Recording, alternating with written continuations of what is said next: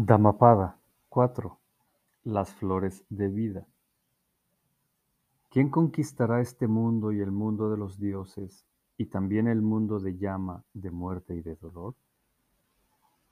¿Quién encontrará el Dhammapada, la clara senda de la perfección?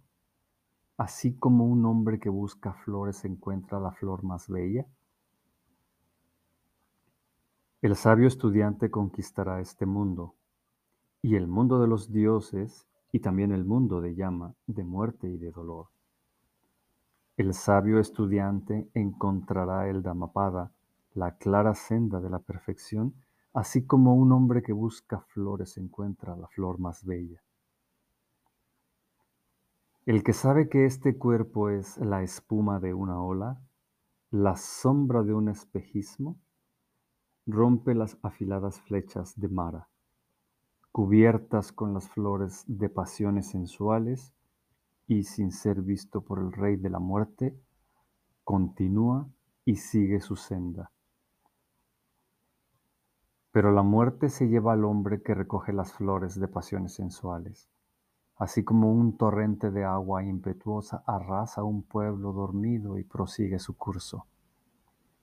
Y la muerte, al fin de todo, es el fin del hombre que sediento de deseos recoge las flores de pasiones sensuales.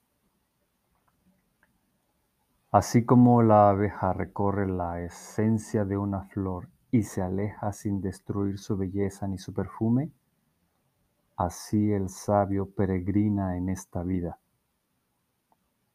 No pienses en las faltas de los otros, en lo que han hecho o no han hecho, Piensa más bien en tus propios pecados, en las cosas que has hecho o no has hecho.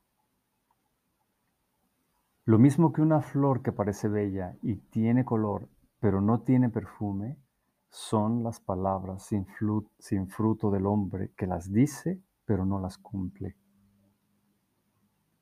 Y lo mismo de una flor bella que tiene color y también tiene perfume, son las bellas palabras fructíferas del hombre que habla y hace lo que dice.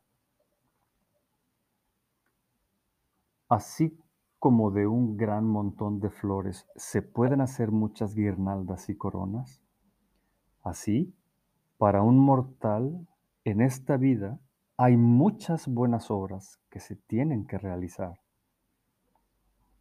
El perfume de las flores no se extiende contra el viento, ni incluso el perfume del sándalo, del baladre o del jazmín. Pero el perfume de la virtud viaja como el viento y llega a los límites del mundo. Hay el perfume del sándalo, del baladre, del loto azul, del jazmín, pero de mucho supera el perfume de estas flores el perfume de la virtud. No va muy lejos el perfume de las flores, incluso el del baladre o del sándano, pero el perfume del bien alcanza el cielo y entre los dioses es el perfume supremo. La senda de aquellos que son ricos en virtud que están siempre vigilantes, cuya luz verdadera los hace libres, no puede ser cruzada por Mara, la muerte. Así como sobre un montón de basura arrojada al borde del camino, la flor de loto puede crecer y florecer y alegrar el alma con su puro perfume, de la misma manera, entre las ciegas multitudes, brilla pura la luz de la sabiduría del estudiante que sigue al Buda, el que está verdaderamente despierto. Gracias por escuchar Lectura del Sutra, aquí por Spotify.